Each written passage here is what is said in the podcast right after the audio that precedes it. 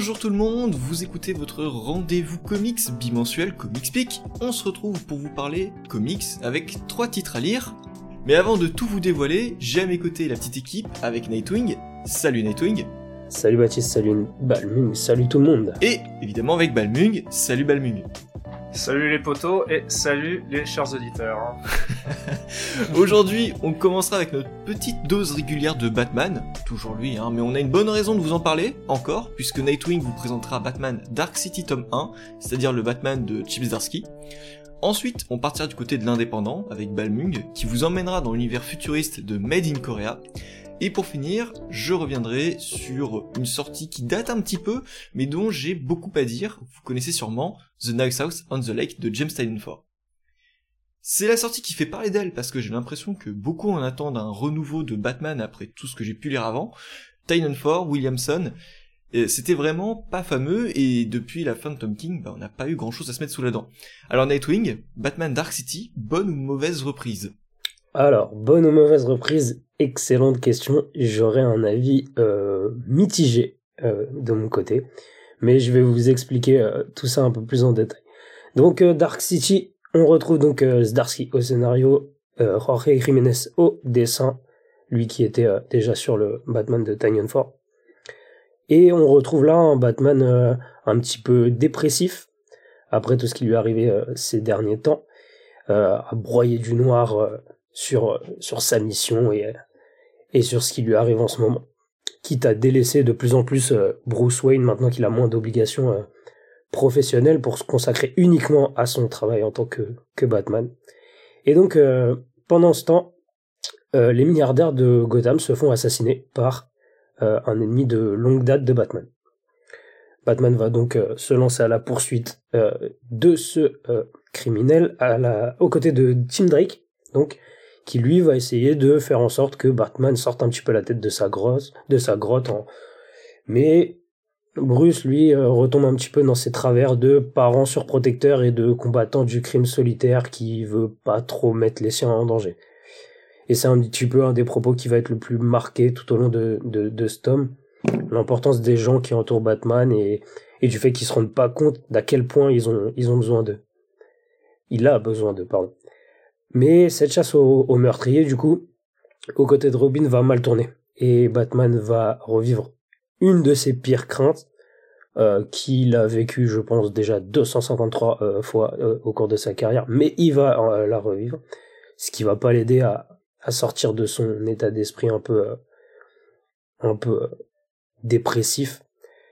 Et donc, il va arriver très vite face aux responsables de tout ça, pensant mettre fin à, cette série de meurtres, et il va se rendre compte que c'était que les prémices d'un plan beaucoup plus ciblé, plan qui visait à faire de Batman un, criminel recherché pour meurtre, et qui va finalement euh, se révéler être encore pire que ça,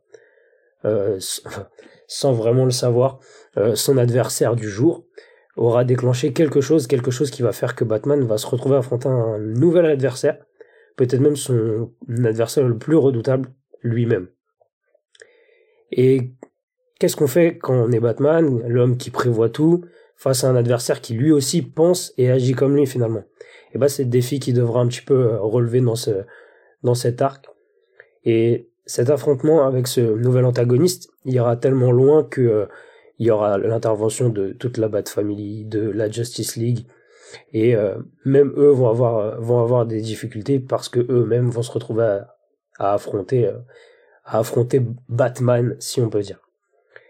Et c'est un petit peu le plot de, de, de, départ de cette de cette intrigue qui n'ira pas plus loin que ça en termes de en termes de fond pour moi je, je pense qu'il qu'il développe très peu son, son propos et c'est dommage parce que je trouve l'idée intéressante. Et mais arrivé au, au dernier numéro, on se rend compte dans cette histoire que euh, malgré les thématiques intéressantes, le, le fait que euh, Batman soit un héros solitaire qui prévoit tout tout le temps, euh, que même il va devoir et on fait des petites références à des à des récits euh, qui ont qui ont eu lieu il y a déjà un moment maintenant, notamment on va avoir une référence à la tour de Babel, une référence au run de Grant Morrison, pour, pour en citer que deux.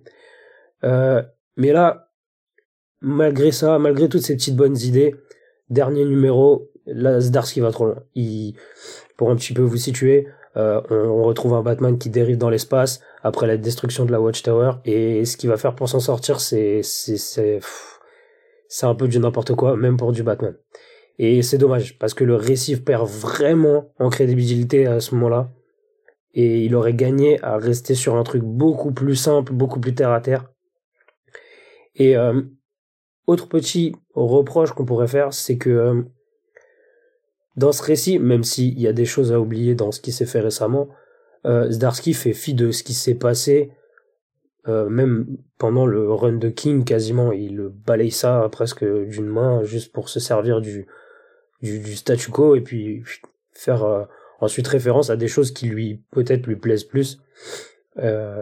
Donc on citait Morrison, j'ai pas envie de trop dévoiler le, pourquoi pour vous laisser un petit peu de surprise dans, dans ce tome.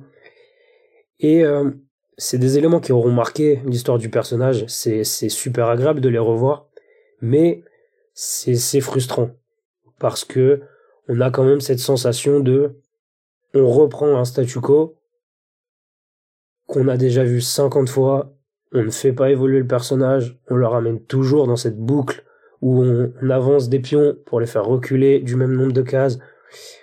Et là, on, finalement, on se retrouve avec un Batman exactement dans le même, euh, dans le même état d'esprit qu'on l'avait au début de Reverse. Et c'est un problème que je trouve. Est-ce que c'est maintenant le, fait que je lis des comics depuis pas mal d'années, mais c'est un, un, problème qu'on a récurrent avec les récits en continuité? C'est-à-dire que l'évolution des personnages je crois que les éditeurs ils en veulent pas. Ils sont sceptiques à l'idée que leurs personnages peuvent, euh, je sais pas, pour certains, se marier, avoir des enfants, euh, changer totalement d'état d'esprit, de façon de voir les choses. Mais du coup, on se retrouve avec une impression de déjà lu et qui fait que ce récit c'est pas non plus quelque chose d'innovateur, de, de, de marquant particulièrement. Et même si on a un, un artiste comme Jorge Jiménez qui fait un plutôt bon travail, même si on est loin d'être à son meilleur niveau parce que plus on va dans le tome, plus ça baisse en, en, qualité, mais ça reste un, dessin de, très bon niveau et j'adore sa façon de mettre euh, en scène les scènes d'action. Je trouve que ça, ça marche super bien, c'est super dynamique. Euh, il joue sur, euh, par exemple, des, des, des scènes où on voit par exemple Batman qui est euh, qui vient de prendre un coup, donc qui est un petit peu sonné. Et du coup, quand il reprend légèrement conscience, on voit que euh, il a son adversaire dans son champ de vision, mais que son champ de vision est trouble. Et je trouve qu'il arrive à super bien jouer avec ça. Et ça, ça c'est toujours agréable de, de voir ces petits effets de style comme ça. Mais ouais, plus on avance dans le tome, et plus on, on voit que c'est fait à la va-vite. Et surtout, un truc qui m'a perturbé, mais ça c'est très personnel, encore une fois.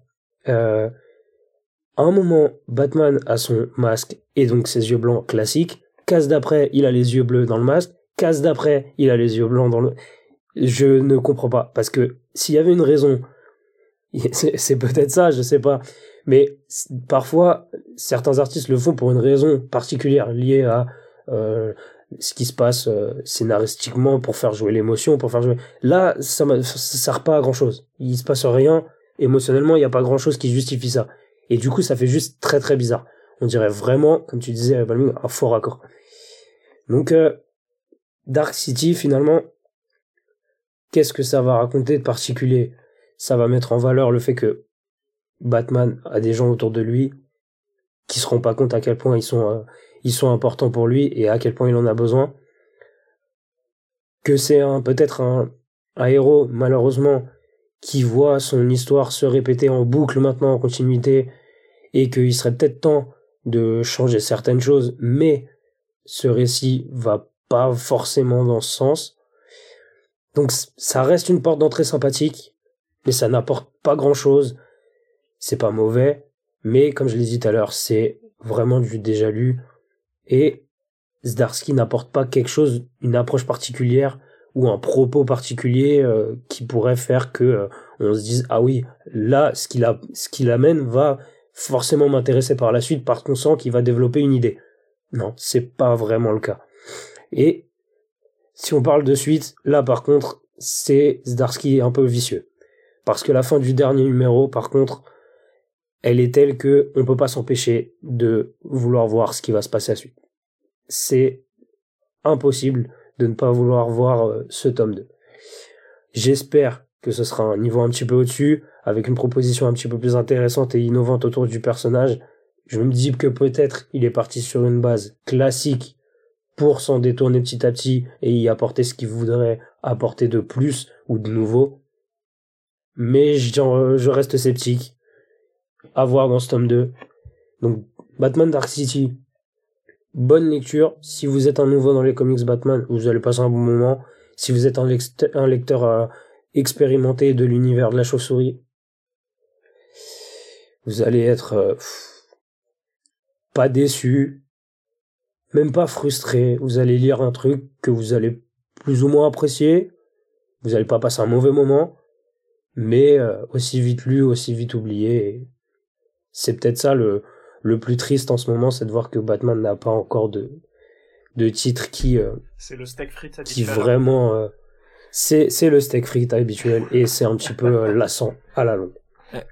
Alors, je trouvais que c'était quand même un, steak frites avec une putain de sauce aux herbes quand même à côté, quoi. C'est, en fait, c'est, je comprends totalement la frustration, la déception, mais après je suis aussi un amateur euh, des récits de Batman qui sont dans une démesure euh, difficile à, intégrer le mot respectable euh, quand tu sais pourquoi est-ce que tu dis ça.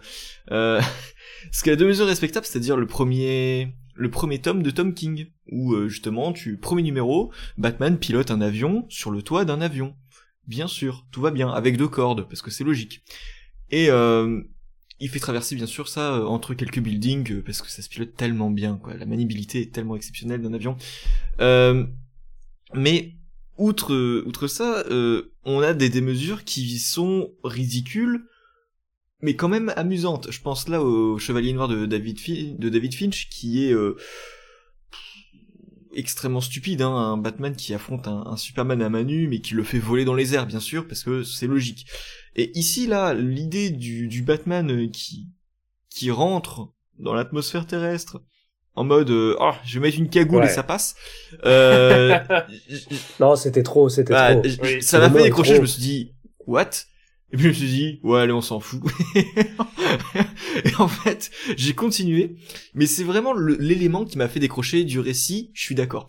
Ah Par contre, il y a d'autres points positifs et euh, des choses que j'ai vraiment appréciées là-dedans, je me suis dit, Zdarsky, bordel, pourquoi t'as chié dans la colle euh, C'est que euh, on a des éléments où on a des interventions, des guests qui apparaissent et les interactions sont vraiment touchantes. La relation Batman-Robin, je l'ai trouvée également très touchante et je suis content qu'on se reconcentre sur nos relations euh, Tim Drake et Batman, où justement Steve met en avant ce qui fait les qualités d'un Tim Drake, et euh, ça, ça c'était vraiment très très cool. C'est pas un, mauvais récit, c'est pas un, récit vraiment euh, bas du front, comme j'ai pu citer David Finch. Euh, c'est plutôt un récit, j'ai l'impression que ça utilise à peu près la même méthode que Tom King justement. C'est-à-dire un premier récit très intense, euh, un steak frites qui te dit hum, tu vas bien manger. Et puis après on te on peut te glisser quelque chose d'un peu plus gastronomique derrière. Et j'ai l'impression que ce premier tome il est là pour balayer ce qui a été fait auparavant en mode voilà je vous fais ce que vous avez voulu hop grosse action gros truc intense etc je commence à glisser mes thématiques mais je les développerai plus tard dans le deuxième et troisième tome. Et du coup comme t'as dit hein, euh, on finit le premier volume avec l'envie de lire la suite et j'ai foncé hein, j'ai lu la suite. Euh, voilà. Voilà, moi aussi, hein. Ouais. je suis pas très sympa, mais... C'est qu'en fait, il euh, n'y a pas de transition, et tu te dis, ah, il s'est foutu de ma gueule. oui, c'est la première réaction. Par contre, je suis curieux de voir où on va.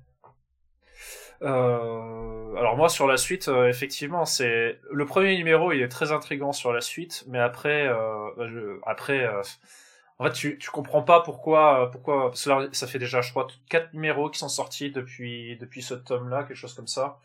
Et, euh, et en fait, euh, bah, pour l'instant, tu comprends pas trop où est-ce qu'il veut aller, sachant qu'en fait, il y a, y a, rien qui en sort, en fait.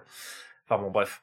Euh, alors moi pour revenir sur le tome, alors du coup ouais bon Team Drake euh, pour moi c'est c'est pas forcément que son avis à lui, c'est aussi il y a les plans de DC derrière parce que du coup avec les dernières révélations sur Team Drake, je sens que ça a été il a été un peu poussé. Bon après c'est comme ils veulent, hein, je m'en je m'en fous euh, à ce niveau-là. L'autre point, c'est que, en fait, alors du coup, il faut savoir, euh, chers auditeurs, qu'au départ, il y avait une hésitation entre ce tome-là et parler du Batman the Night, qui est aussi par le même auteur, euh, par euh, Zdarsky, euh, que j'ai lu aussi en entier, qui est plutôt pas mal, surtout sur ses débuts. Alors je vais pas rentrer plus dans le détail parce qu'on n'est pas là pour ça, mais que j'avais aimé sur les débuts, mais qu'il m'avait gonflé, notamment avec un certain point. Et en fait, j'ai l'impression de je, viens d'avoir un déclic et de me rendre compte que j'ai peut-être compris pourquoi. Mais c'est peut-être pour ça aussi que ça me gonfle un peu avec ce tome-là. Alors, si ce n'est que ce tome-là est beaucoup plus capillotracté, comme vous l'avez expliqué bien avant, ce qui n'a pas la même chose sur The, The Night. Euh, la différence, alors The Knight, euh, pardon, j'ai oublié de le préciser, ça présente euh, la jeunesse de Batman, ben, en fait après la perte de ses parents, mais avant qu'il, quand il, fait son voyage initiatique à travers le pays, avant de revenir pour mettre, endosser le costume de Batman.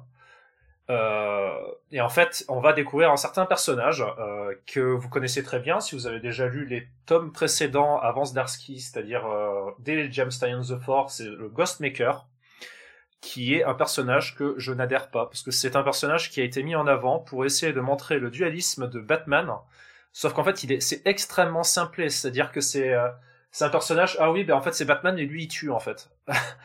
ok, je pense qu'il y a quand même mieux à, faire pour présenter euh, la dualité du, de Batman, et en fait le, le personnage dans le run de Zdarsky, qui n'est pas exactement le même, mais il représente effectivement cette dualité-là, comme tu parlais Nightwing, Sauf qu'en fait, bon, déjà en plus, je pense que la dualité est déjà mieux présentée dans le, et, enfin, même, et j'en suis sûr et certain, il est mieux présenté dans, The Night. Mais en même temps, là, j'ai l'impression, cette dualité juste sur euh, tuer, pas tuer, et, et ce qu'on en fait des méchants, c'est, oh, on en a, on en a bouffé, quoi. C'est, c'est, c'est vraiment, c'est, c'est rincé, ça me gonfle un peu, c'est, j'ai l'impression que c'est, euh, c'est très, euh, c'est très manichéen, c'est, c'est une facilité en plus scénaristique, je trouve. C'est-à-dire que euh, on va, il y a tellement moyen, meilleur moyen que juste de montrer un, personnage qui est l'opposé du, personnage de base. J'avoue ne pas comprendre exactement pourquoi. Euh, sachant que quand même, euh, bon voilà, comment on, en parlait des fois avec Zdarsky, c'est qu'il aime bien faire euh, aussi hommage avec euh, avec les anciennes sagas. Bon, le seul regret qu'on a habituellement avec lui, c'est que euh, c'est pas comme du euh, Wing. Et Wing euh, arrive à avoir, je pense, des meilleurs reins pour parler de, pour faire hommage à, à toute la continuité. Zdarsky, je trouve que c'est moi c'est toujours la même chose, c'est-à-dire que je trouve que c'est toujours, euh, c'est toujours sans plus. En fait, c'est pas, c'est pas mauvais, mais euh, mais voilà, c'est c'est pas quelque chose qui va sortir de l'ordinaire. Et en fait, ce récit-là me montre toujours que c'est le cas. Euh, si, si, en vrai, si vous voulez, euh, si vous décidez à lire du Zdarsky euh, ce mois-ci entre ce titre-là et, euh, et, The Night, je vous invite euh, très grandement à aller lire The Night plutôt, qui au moins sera un récit, bon voilà, qui vous pourrez le ranger juste avant Year One, même si, même si je supporte pas le Ghostmaker, il est, il, ne sert, enfin, il est vraiment, j'ai l'impression qu'il fout un peu en l'air le récit rien qu'à sa présence, mais bon.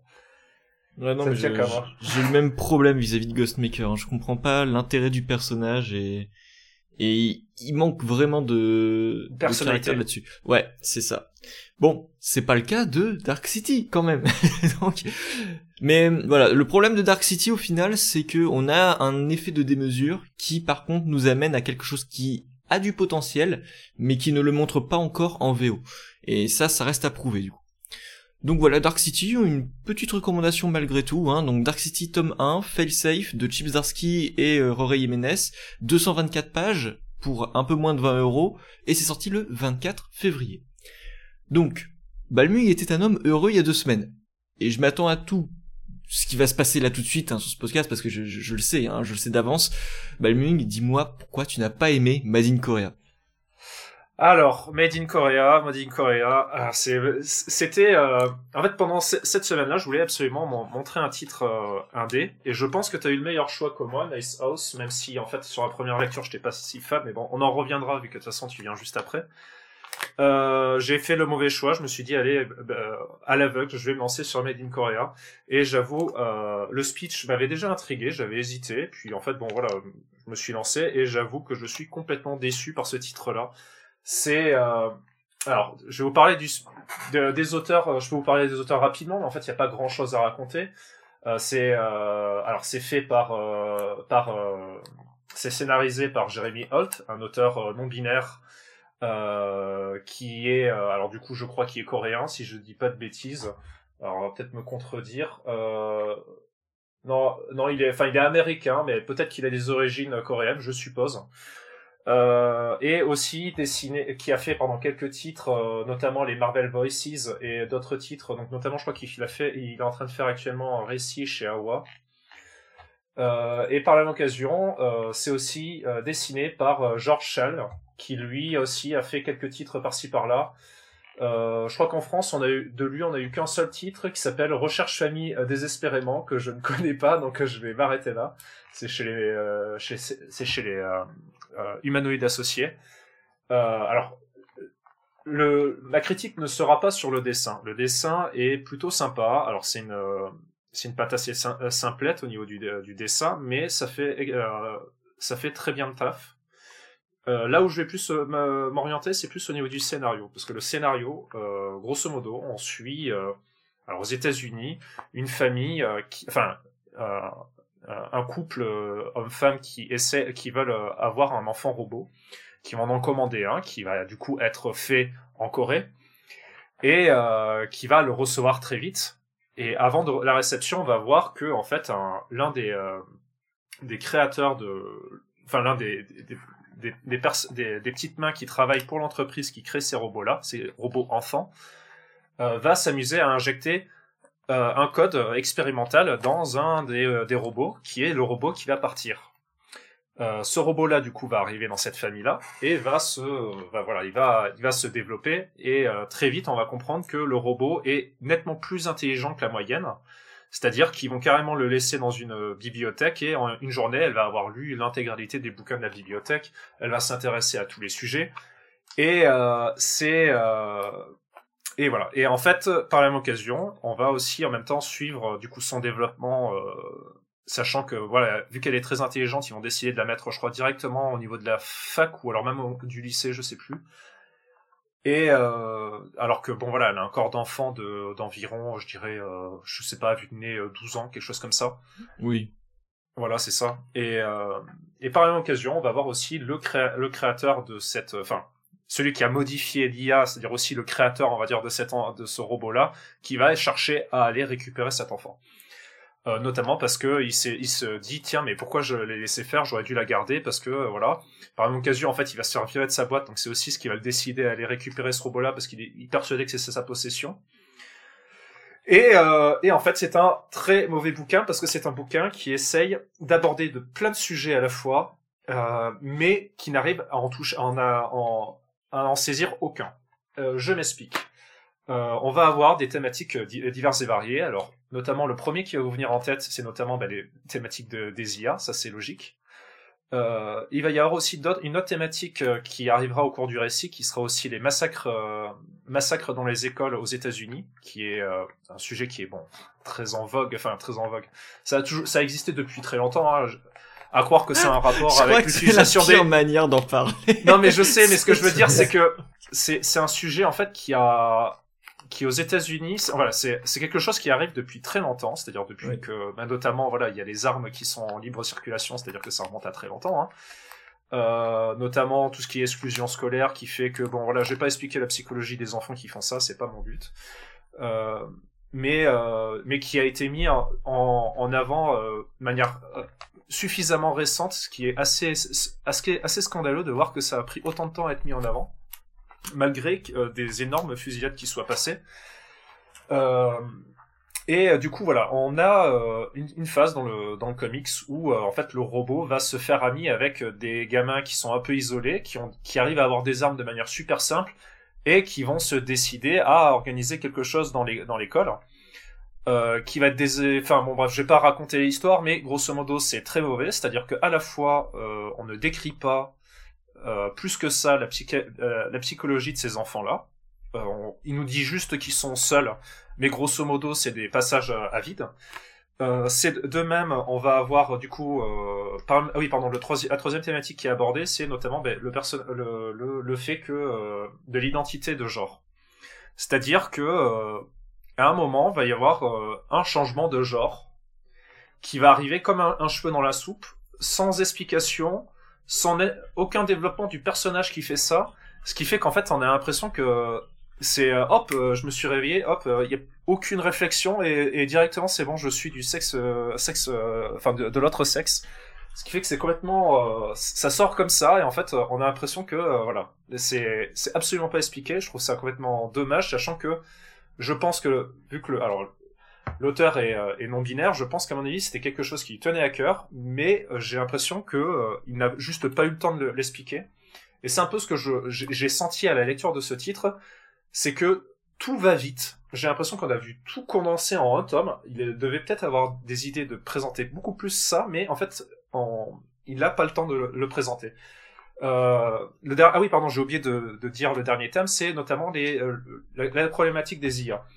Euh, il y a plein de représentations des IA, notamment où, où on ne les voit pas avoir un, comment dire, une peau, et en fait, directement, on va penser quand on les voit sans peau à euh, Terminator, c'est-à-dire vraiment le truc euh, méchant, rien qu'à la, la, gueule, la gueule effrayante de ces robots-là. De même, on va voir aussi le, le développement de l'enfant qui va devenir, enfin du robot qui va devenir au fur et à mesure ce qu'il est à la fin. Donc je vais pas expliquer. Le souci, c'est qu'en fait, il y a je, le, le, le, gros manque dans ce titre-là, c'est les dialogues internes. C'est-à-dire que on n'a jamais aucun dialogue interne de, du, du, robot.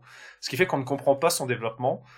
On ne fait que constater, on est un peu dans les, le regard du créateur, sauf qu'en fait le créateur lui-même est un clown. Enfin, je, vais être méchant, mais euh, à plusieurs reprises, le, créateur va essayer de récupérer ce robot-là, et on a l'impression d'être dans un... Euh, euh, maman j'ai raté l'avion où en fait il essaie de, euh, de s'introduire dans la maison d'aller voir le, le, gamin essayer de le, récupérer mais va se faire euh, ça va rater à plusieurs reprises ce qui fait qu'on perd des pages pour ce genre de choses qui ne servent à rien ou je pense qu'il aurait pu développer un peu plus son, son histoire quoi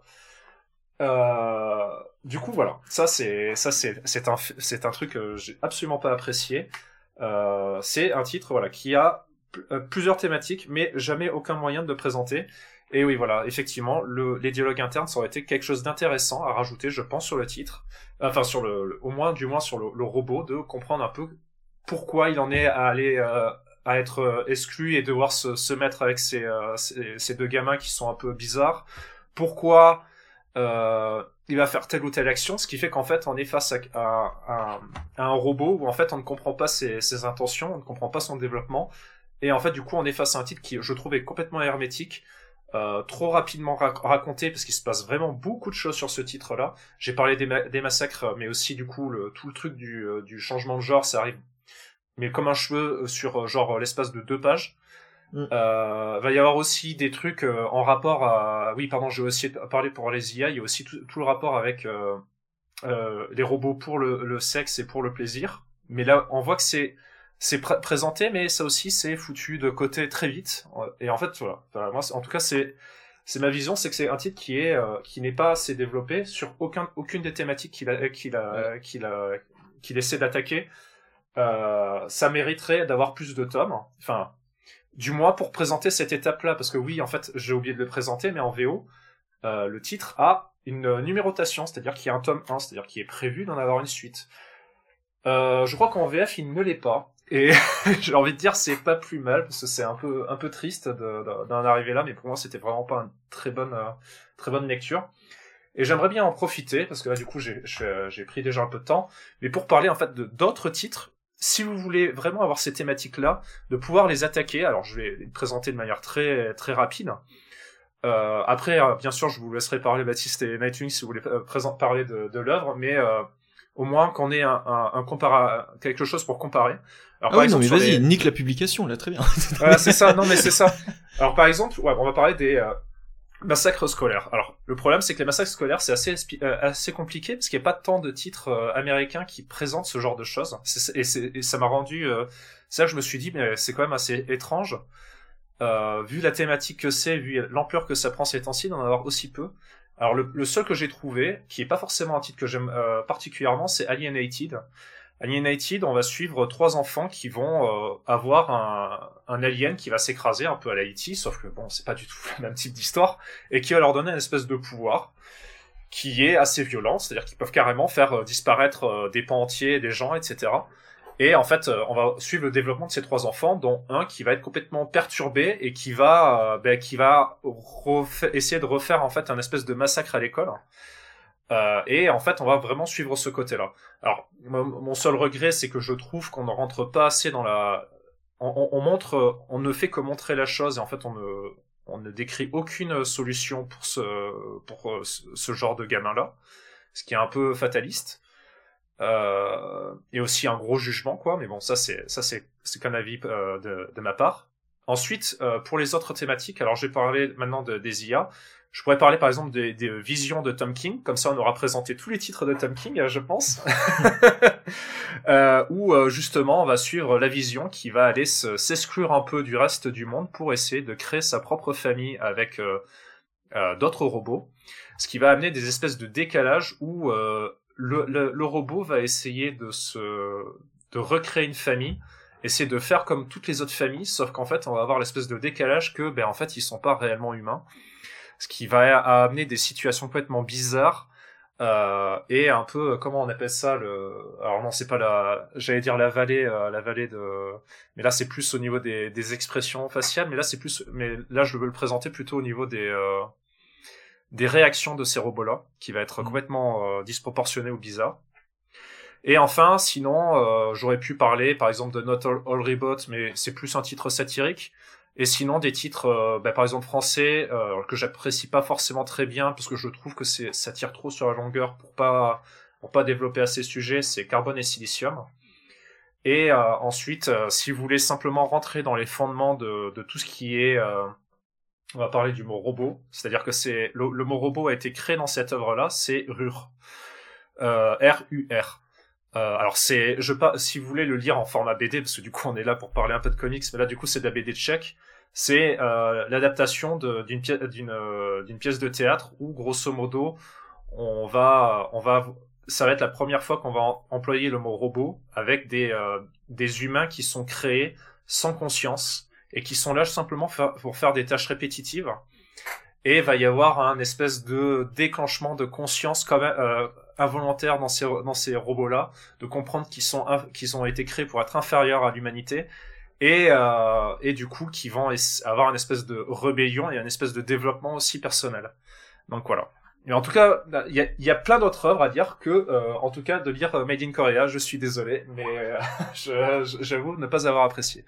Ah, ça, se, comprend, euh, ça se comprend totalement. Euh, Nightwing, est-ce que tu l'as lu ou pas?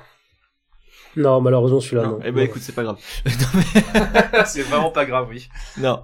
Euh, de mon côté, je suis pas aussi violent par rapport à, à l'œuvre que, que, tu ne peux l'être ici, euh, parce que bah, je trouve ça très très très joli et je trouve que le dessin met bien en avant la, la colorisation et les couleurs sont vraiment superbes et ça m'a ça m'a, je sais pas, c'est une œuvre qui m'a fait du bien en fait, parce que euh, oui, c'est extrêmement maladroit dans le fond. Euh, on a une vitrine de thèmes qui ne sont pas développés comme tu l'as dit. Le rapport au gars et à l'image du clown, je suis complètement d'accord, hein, parce que ce mec ne sert vraiment à rien. Et euh, là où tu dis justement que ça manque de temps, moi je me suis dit mais merde, je vois des solutions à l'œuvre. Si j'arrive à en voir, un scénariste est censé les voir. Et ça me paraît pourtant flagrant. Euh, on se concentre d'abord sur ce personnage qui ne sert à rien, qui, en gros, euh, l'informatique c'est je mets une ligne de code, lol, j'ai appuyé sur entrée, ça va faire un truc nouveau. Et évidemment, bon, bref, en découle les conséquences qu'ils veulent, bref. Mais on continue de se focaliser et de passer du temps sur ce personnage. Et c'est pas mal de pages qui sont utilisées pour euh, forcer notre notre intérêt sur des éléments inconnus. Qu'a fait ce personnage? Euh, Quelles conséquences que ça va avoir? Pourquoi est-ce qu'il s'inquiète? Pourquoi est-ce qu'il réagit comme ça?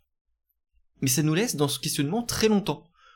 Et je me dis, mais c'est des pages qui pouvaient être utilisées pour balancer beaucoup plus d'informations, pour se concentrer sur la famille, pour se concentrer sur la, la relation à développer entre la petite fille et, ses parents. Il y avait des tas de choses à faire autour de ça. Et plutôt que de travailler les thèmes, il en fait que brasser énormément. Et pareil, face avec à autant de thèmes, tu ne peux pas parler de tout ça. Il faut que tu te concentres sur euh, quelque chose. Et après, si tu veux en faire une série avec d'autres choses, bah dans ce cas-là, t'intègres les thèmes plus tard. Mais en fait, j'ai l'impression qu'il a, il a préféré éviter de les développer face à une sorte de complication et euh, de se limiter à, voyez, je, parle de tout et euh, mon œuvre est riche. Mais non, c'est pas du tout le cas en fait. Et c'est dommage parce que ça profite d'une belle partie graphique et euh, il y avait vraiment quelque chose, il y avait un potentiel dingue là-dedans.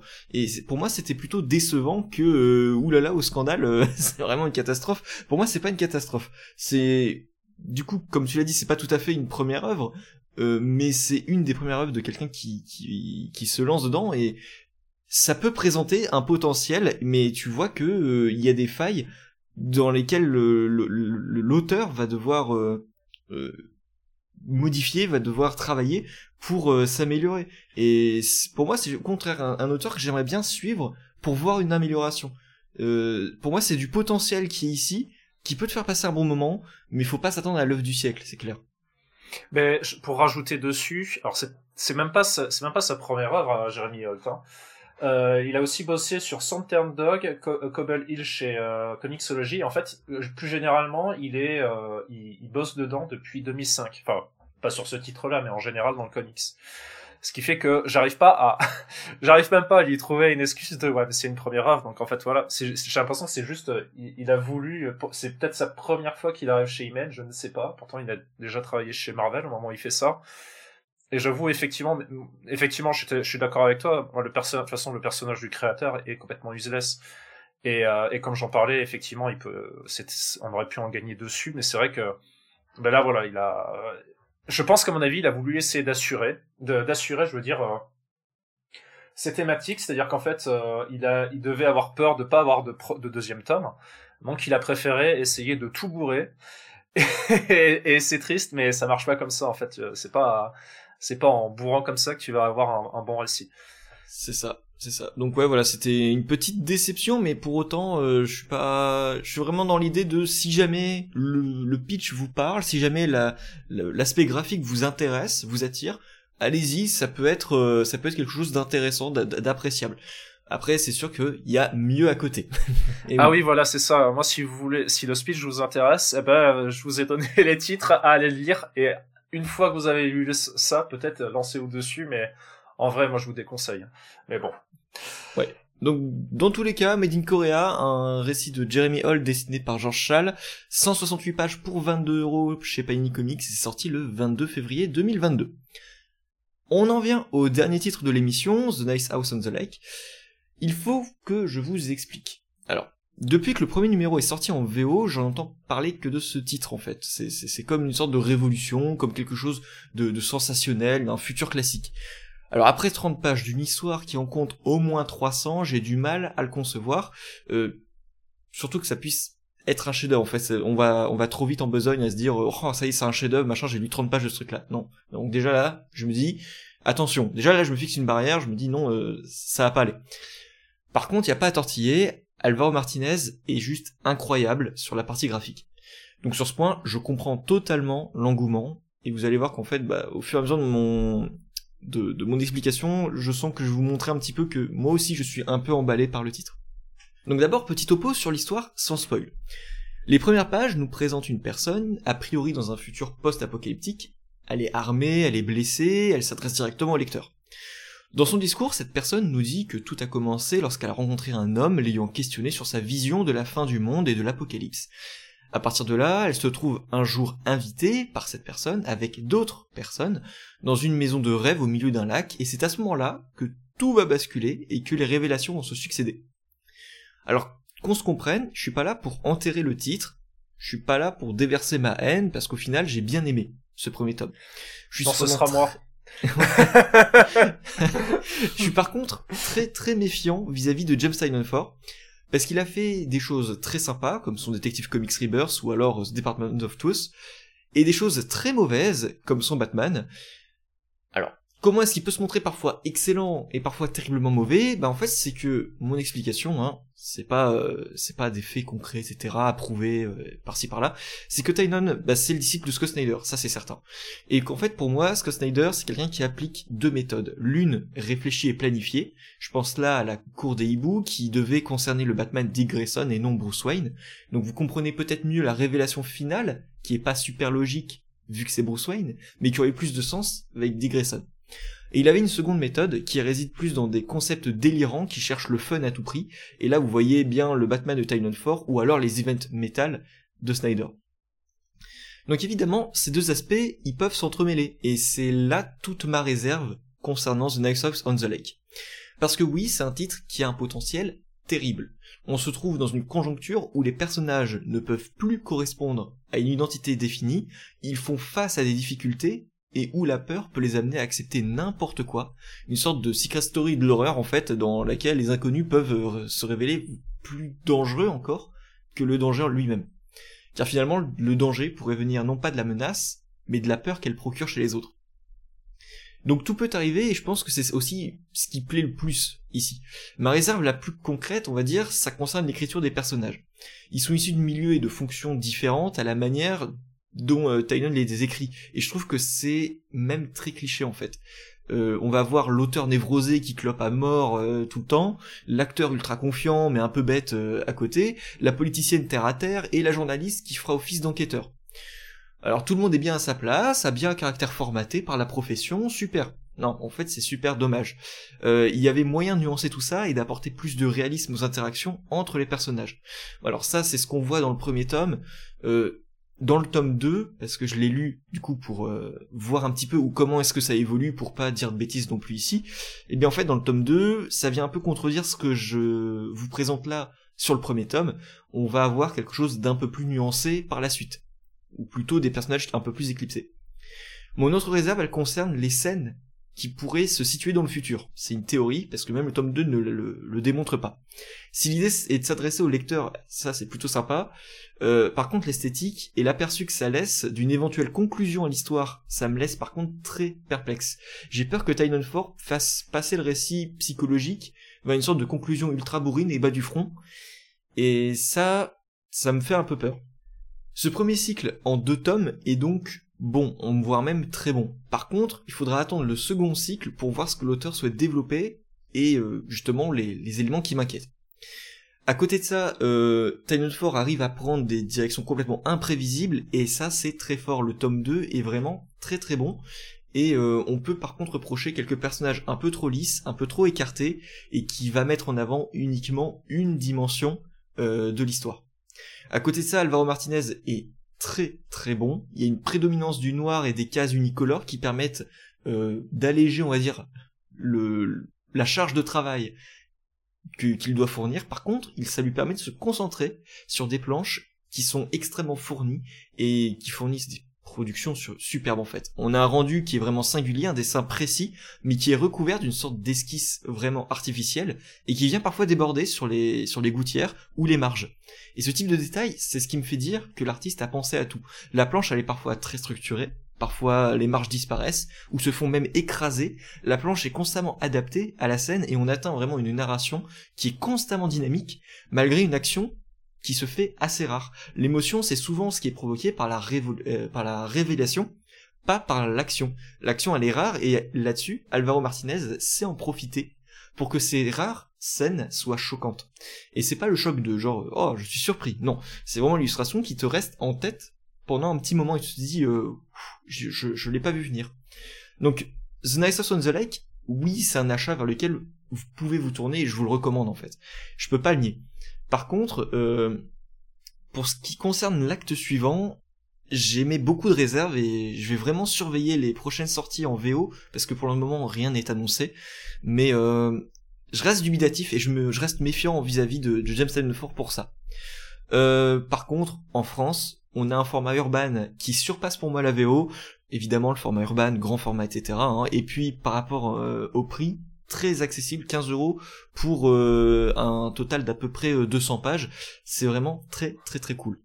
ouais, mais il n'y a pas les couvertures. Ah là là, mais qui est Donc voilà, c'est une conclusion qui doit se finaliser, se concrétiser pour vraiment une bonne exploitation du potentiel qu'on voit ici.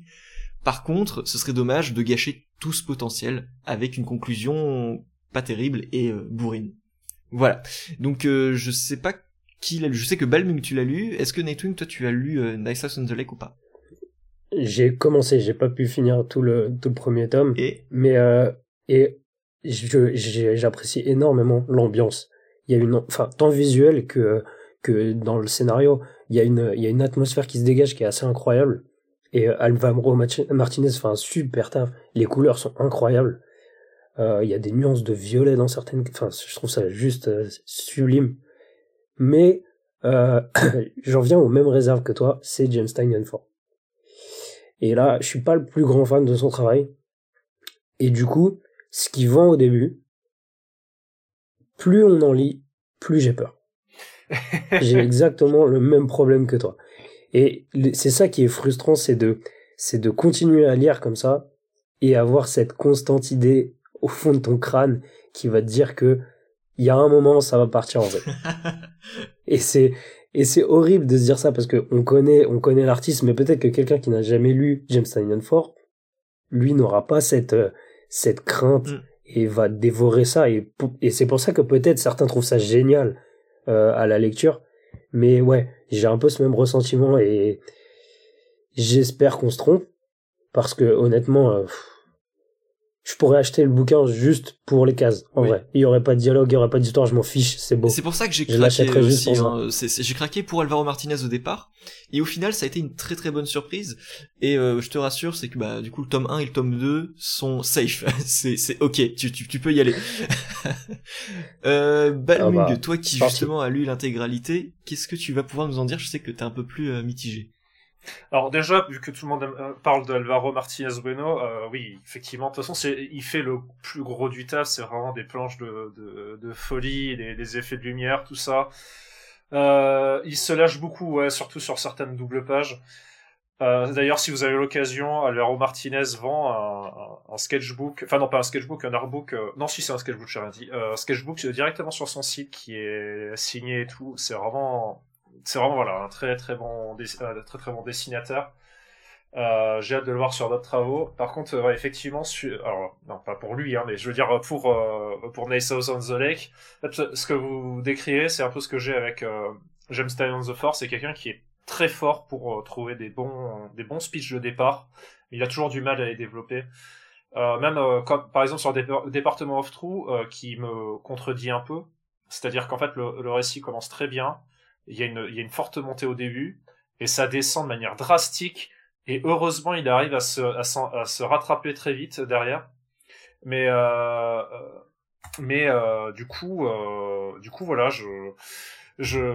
ce, récit-là, j'ai un peu la, même, c'est-à-dire qu'au départ, j'avais lu, moi, je l'ai lu en, VO, c'est-à-dire que j'ai lu single après single, un mois après chaque chapitre globalement. Et et j'avoue que euh, ne pas avoir très bien apprécié parce que je trouvais ça un peu vague, euh, ça, ça torpillé d'informations qui étaient pas forcément pas très nécessaires pour l'ensemble du titre. Et en fait, c'est plus au niveau de l'ambiance. C'est vrai que quand tu le lis en- ensemble, c'est vraiment plus pour l'ambiance. Euh, faut savoir qu'en fait, tous ces numéros-là, ils ont, ils sont tous, ils sont tous structurés de la même manière. C'est-à-dire qu'il y a, ça commence directement avec une ou deux pages sur un, un- enfin déjà, pardon, chacun de ces numéros est orienté sur un personnage en particulier, parce qu'en fait, il veut, alors si j'ai bien compris, je crois qu'ils sont 12. Euh, ou, voilà, parce que du coup il y a 12 numéros, donc euh, je, suis, je suis fort, hein, je, suis, je suis fort en maths. Euh, du coup, euh, ça commence avec euh, des, des force, toujours avec deux pages où on va voir euh, le personnage du titre, enfin du, du numéro dans un, un euh, dans un soit dans un coin un peu idyllique, soit dans un coin un peu apocalyptique, en train de parler un peu de voilà, de, de soit du personnage de base, soit d'un espèce d'avenir. Euh, ensuite, il va y avoir aussi, alors pas forcément dans le même ordre, mais un flashback entre le personnage principal du titre euh, et euh, et euh, et un rapport avec justement le personnage du numéro. Euh, et on va comprendre un peu leur rapport entre eux. Et c'est là où je vais dire que c'est un peu diffus, enfin un peu bizarre parce que c'est censé, en fait, c'est, censé être des, des, des moments qui sont censés parler de, du personnage du, du numéro, sauf qu'en fait, ça va, ça va, c'est censé à la fois aussi parler, en, fait, de, décrire, en fait, le personnage du, du titre principal. Ce qui fait qu'en fait, euh, moi, effectivement, j'ai peur un peu de la suite, parce que justement, euh, euh, comme toi, Baptiste, je connais la fin et il y a quelque chose qui fait que je me dis déjà, on part avec une proposition en moins, enfin un, élément en moins qui fait que euh, je ne sais pas comment le titre va pouvoir tenir, mm. euh, sachant que j'ai l'impression qu'en fait, vu qu'il y a tellement de personnages, euh, il y en a certains, on a vraiment l'impression qu'ils sont là juste parce qu'il fallait 12 numéros, ce qui fait que ce qui fait qu'en fait on a du mal à avoir, en fait en dehors de de ça la troisième partie dont j'ai toujours pas parlé qui est justement simplement l'histoire en fait, c'est-à-dire euh, les personnages qui sont dans cette baraque là et comment ils vont euh, ils vont faire face à la situation qui, se, se déploie devant leurs yeux. Et en fait, il y a pas de, je, trouve qu'il n'y a pas assez d'osmose et aussi on a on a un espèce de côté un peu brouillon, c'est-à-dire qu'on n'arrive plus à se souvenir. Attends, mais lui c'était qui? C'était l'artiste? Ah non, c'est pas lui, ça c'est le comédien.